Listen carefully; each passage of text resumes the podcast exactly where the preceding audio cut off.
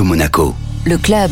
Robert Calcagno, bonjour. Bonjour. Une nouvelle étape des relations entre l'Institut océanographique et l'AS Monaco Football Club avec la signature de ce partenariat. Quel est l'objectif exactement? Alors effectivement, c'est un peu curieux, un partenariat entre l'Institut qui défend l'océan et un club de foot. Mais justement, ça fait vraiment partie aujourd'hui de notre volonté d'agir et de nous tourner vers l'action. On a eu au cours des dernières années beaucoup de discussions entre les gouvernements, les scientifiques, scientifiques, les, ONG. Et il y a eu de très beaux accords qui ont été signés euh, en fin d'année 2022 à, à, Montréal avec euh, l'accord sur la biodiversité, au mois de mars avec l'accord sur la protection de la haute mer. Tous ces accords sont très bons, mais encore faut-il les mettre en œuvre. Et pour les mettre en œuvre, il faut travailler avec les entreprises et il faut travailler avec le grand public et les gens qui peuvent avoir un impact sur le grand public. Et aujourd'hui, finalement, finalement, qui mieux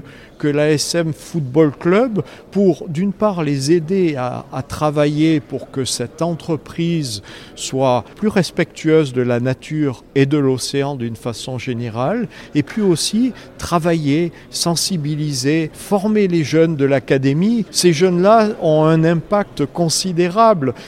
Quand ils parlent, ils touchent beaucoup plus de personnes que moi-même. Et aujourd'hui, arriver à former ces jeunes pour que demain, lorsqu'ils seront interviewés par vous, par les médias et qu'ils seront admirés par des milliers, par des millions de personnes, ils puissent faire passer les bons messages pour le respect de la planète, le respect de l'océan, c'est essentiel. À la fin de la présentation, vous leur avez même fait un petit cours magistral sur l'importance de l'océan dans l'équilibre planétaire et vous leur avez envoyé ce message du fait qu'ils doivent aussi prendre des responsabilités en tant qu'éventuel leader d'opinion.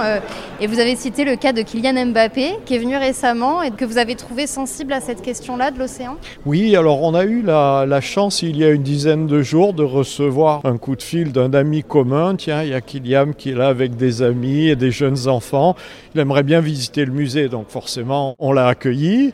Et j'ai eu la chance de faire un petit bout de visite avec lui et de discuter avec lui. Alors je connais le footballeur à la télé que j'admire comme des millions de personnes, mais là j'ai vraiment eu la chance d'échanger avec quelqu'un qui m'a fait une excellente impression. Un homme bien en quelque sorte, un jeune homme bien formé, bien structuré, sensible à ces questions d'environnement. Et je pense que ces années à, à Monaco, l'éducation qu'il a reçue en plus de l'apprentissage du foot, a aidé à structurer cette personnalité qui est aujourd'hui non seulement un footballeur extraordinaire, mais un homme bien, un homme qui sert de modèle à des millions de jeunes. Est-ce que vous pouvez nous donner un exemple de ce que pourrait faire l'Institut océanographique pour que l'AS Monaco prenne à bras le corps euh, cette question? Déjà, comme vous le voyez aujourd'hui, c'est l'éducation des jeunes et on va participer activement à l'Académie de la mer. Maintenant, il y a des points sur lesquels l'AS Monaco souhaite être conseillé. Par exemple, la question de l'eau potable. L'eau potable et l'eau de mer, vous savez, c'est très lié. Comment mieux gérer l'eau potable? Comment peut-être recycler de l'eau potable pour arroser leur gazon? Et puis aussi cette synergie qui peut exister entre nos publics, les fans de football qui viennent assister à un match. Pourquoi ne pas les inviter à venir une ou deux heures à l'avance pour visiter le musée dans des conditions privilégiées et puis ensuite aller tranquillement au, au match. Ils auront le meilleur des deux mondes. Et si j'ai bien compris, on, on, attend des annonces, mais euh, pour bientôt, c'est ça, il y a des choses en gestation? Alors il y a des choses en gestation dont je ne pourrai pas vous parler aujourd'hui, mais j'espère J'espère bien vous retrouver dans quelques semaines avec la S Monaco pour vous annoncer une belle nouvelle. Robert Calcagno, merci beaucoup.